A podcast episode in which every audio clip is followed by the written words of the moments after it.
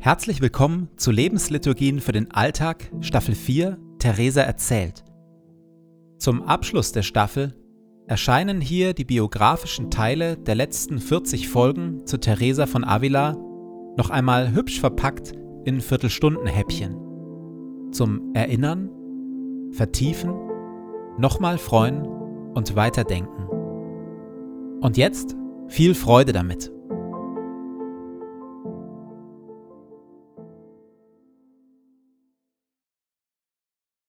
Noch am Mittag des Tages, an dem Theresa und ihre vier Mitschwestern das neue Kloster bezogen haben, wird Theresa in ihr Mutterkloster vor die Oberin und den zuständigen Aufseher gerufen. Natürlich prasseln dort allerhand Vorwürfe und Verdächtigungen auf Theresa ein, doch kassiert sie lediglich einen scharfen Verweis seitens des Aufsehers. Nach einem Vier-Augen-Gespräch mit diesem wo Theresa ihm die Gründe für ihr Handeln erklärt, stellt dieser ihr sogar in Aussicht, ganz offiziell wieder in ihr neues Kloster zurückkehren zu können, sobald sich die Aufregung in der Stadt gelegt habe. Die Aufregung in der Stadt ist jedoch gewaltig. In der ganzen Stadt herrschte ein großer Wirbel. Zwei oder drei Tage danach versammelten sich einige Stadträte und der Stadtrichter und einige aus dem Domkapitel und sagten alle zusammen, dass man da auf keinen Fall zustimmen dürfe, da dem Gemeinwohl eindeutig Schaden zugefügt würde. Sie ließen alle Ordensgemeinschaften zusammenkommen, um ihre Meinung zu sagen. Einige schwiegen, andere verurteilten. Sie kamen aber schließlich zum Schluss, dass das neue Kloster alsbald aufzulösen war der Aufruhr im Volk so groß, dass man über nichts anderes mehr sprach.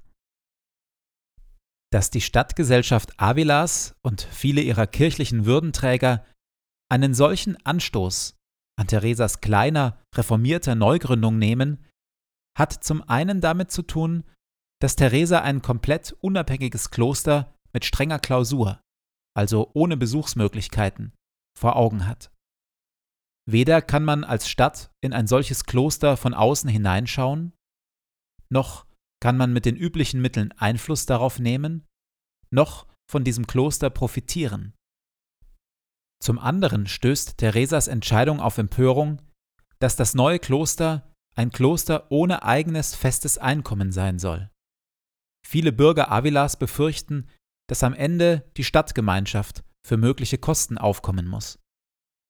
Theresa jedoch ist da innerlich vollkommen klar.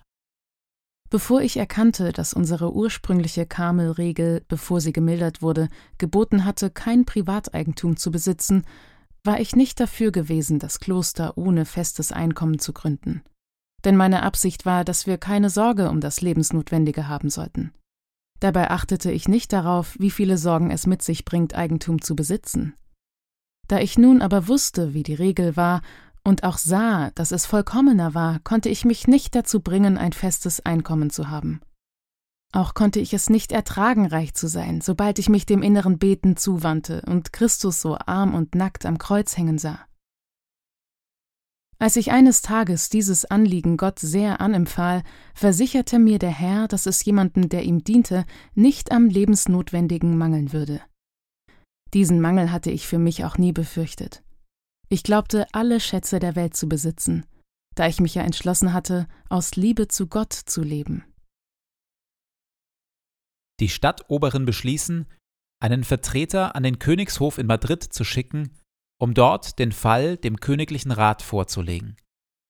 Dort setzt ein diplomatisches Ringen zwischen Theresa Befürwortern und Theresa Gegnern ein.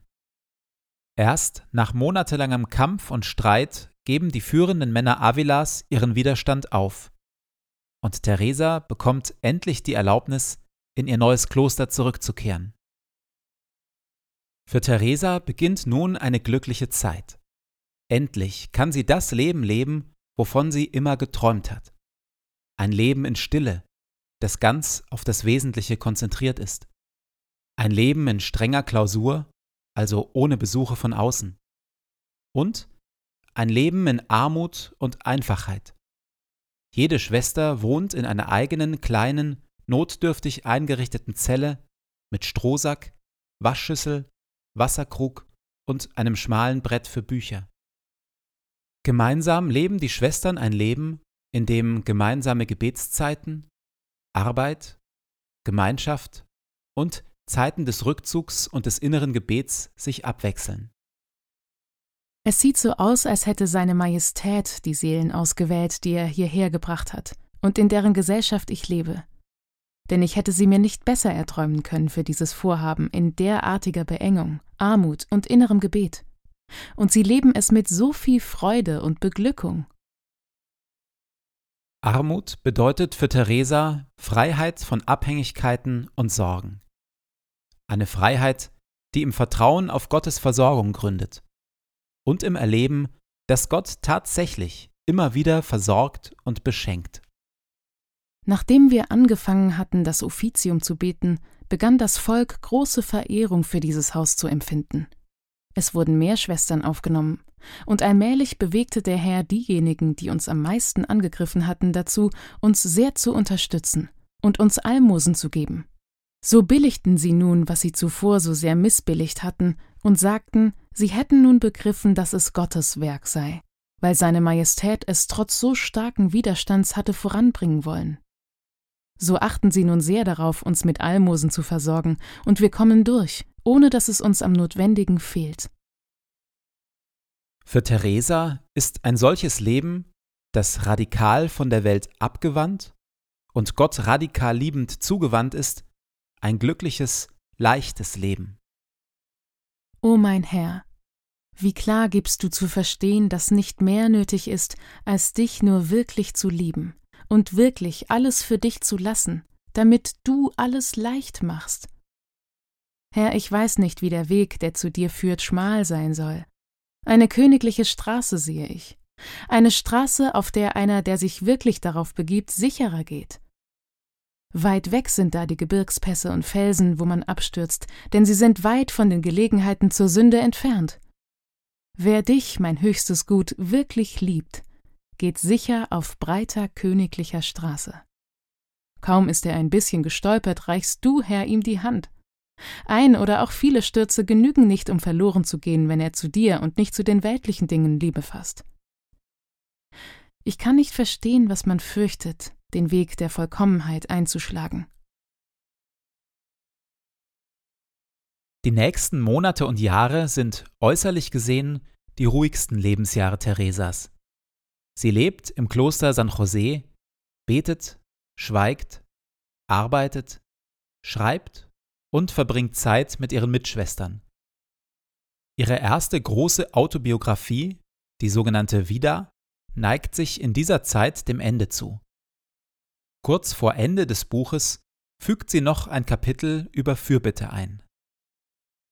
Als ich eines Tages den Herrn anflehte, jemandem, dem ich mich verpflichtet fühlte, das Augenlicht wiederzugeben, empfand ich großes Mitleid mit ihm, fürchtete aber, dass der Herr wegen meiner Sünden nicht auf mich hören würde. Da erschien er mir und sagte mir, dass ich nicht daran zweifeln sollte, dass er erfüllen würde, worum ich ihn bat, dass er mir verspräche, dass ich ihn um nichts bäte, was er nicht tun würde. Denn er wisse schon, dass ich ihn um nichts bitten würde, was nicht zu seiner Ehre wäre, und dass er folglich auch tun würde, worum ich ihn jetzt bat.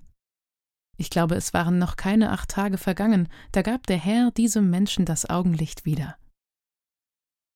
Theresa beschreibt, wie sie während ihrer Gebetszeiten und während ihres inneren Betens immer wieder um einzelne Menschen ringt manchmal um Menschen, die schwer erkrankt sind, manchmal um Menschen, die sich von Gott entfernt haben und auf Abwege geraten sind. Und immer wieder erlebt sie, dass Gott ihre Gebete erhört. Anfangs machte mir das arge Skrupel, weil ich nicht anders konnte, als zu glauben, dass es der Herr aufgrund meines Gebetes tat, abgesehen von der Hauptsache, dass es aufgrund seiner Güte geschah. Mittlerweile aber bedrückt es mich nicht mehr, dies zu glauben, sondern ich preise seine Majestät und fühle mich beschämt, weil ich sehe, dass ich noch mehr in seiner Schuld stehe. Auch lässt es mich meines Erachtens in der Sehnsucht wachsen, ihm zu dienen. Und es wird die Liebe belebt. Das Geheimnis der vielen Gebetserhörungen, die sie erlebt, versucht sie so in Worte zu fassen. Am meisten erstaunt mich, dass ich den Herrn nicht um Dinge bitten kann, von denen er sieht, dass sie unangebracht sind, auch wenn ich möchte. Wo ich doch bei anderen Dingen, die der Herr tun will, erlebe, dass ich oftmals und ganz inständig darum bitten kann. Es besteht ein großer Unterschied zwischen diesen beiden Arten des Bittens, so dass ich nicht weiß, wie ich das erklären soll. Denn auch wenn ich im ersten Fall bitte, wiewohl ich in mir nicht dieselbe Begeisterung fühle wie in anderen Fällen, selbst wenn es mich sehr angeht, so ist es wie bei jemandem, der sich die Zunge zerbricht. Denn obwohl er sprechen möchte, kann er es nicht. Im anderen Fall ist es wie bei einem, der klar und hellwach zu jemandem spricht, von dem er sieht, dass er ihm gern zuhört. Das eine erbittet man, sagen wir jetzt einmal, als mündliches Gebet, das andere in so tiefer Kontemplation, dass einem der Herr in einer Art und Weise gegenwärtig ist, bei der man erkennt, dass er uns versteht, und seine Majestät sich freut, dass wir ihn darum bitten und er uns einen Gefallen tut. Während der Jahre des stillen Betens in ihrem kleinen, selbst gegründeten Kloster wächst in Theresa die Ahnung, dass da draußen in der Welt möglicherweise noch ein Auftrag auf sie warten könnte. Jesus selbst bestärkt diese Ahnung durch ein großes Versprechen. Eines Nachts, als ich beim inneren Beten war, erwies mir unser Herr viel Liebe, wie um mich trösten zu wollen, und sprach Warte ein Weilchen, Tochter, und du wirst große Dinge erleben. Fünf Jahre nach Gründung ihres Klosters ist es dann soweit. Gott ruft sie durch äußere Umstände aus ihrer aktuellen Situation heraus und beauftragt sie mit weiteren Klostergründungen. Der normalerweise in Rom residierende Ordensgeneral der Karmeliten beschließt eine Visitationsreise durch Spanien. Teresa beschreibt seinen Besuch so. Immer residieren unsere Generaloberen in Rom, und noch nie war einer nach Spanien gekommen, und so erschien es als ein Ding der Unmöglichkeit, dass er jetzt käme. Da es aber für das, was unser Herr will, nichts Unmögliches gibt, ordnete es seine Majestät so an, dass es das, was es noch nie gab, nun doch gäbe. Theresa macht sich anfangs Sorgen, ob sie für ihre eigenmächtige Klostergründung Jahre zuvor wohl eine Rüge bekäme. Der Ordensgeneral jedoch ist begeistert von dem, was er von Theresa hört und im Kloster sieht, und gibt Theresa den Auftrag, weitere solcher Klöster zu gründen. Er freute sich, unsere Lebensweise und ein Abbild des Anfangs unseres Ordens zu sehen und wie die ursprüngliche Regel in voller Strenge beobachtet wurde denn im ganzen Orden wurde sie in keinem einzigen Kloster gehalten, sondern nur die gemilderte. Und da er die Absicht hatte, dass dieser Neuanfang sehr verbreitet würde, gab er mir weitreichende Vollmachten, um noch mehr Klöster zu gründen.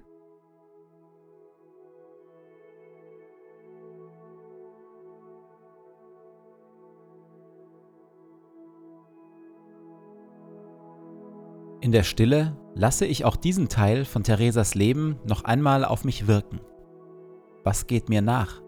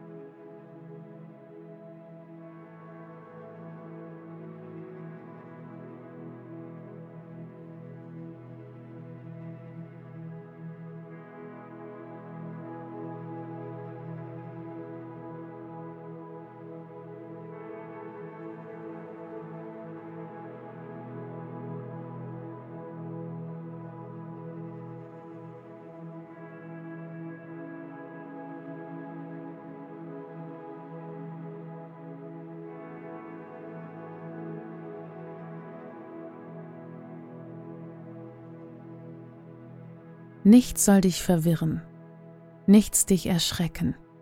Alles vergeht. Gott aber ändert sich nicht. Gott alleine genügt. Wer ihn hat, dem wird nichts fehlen.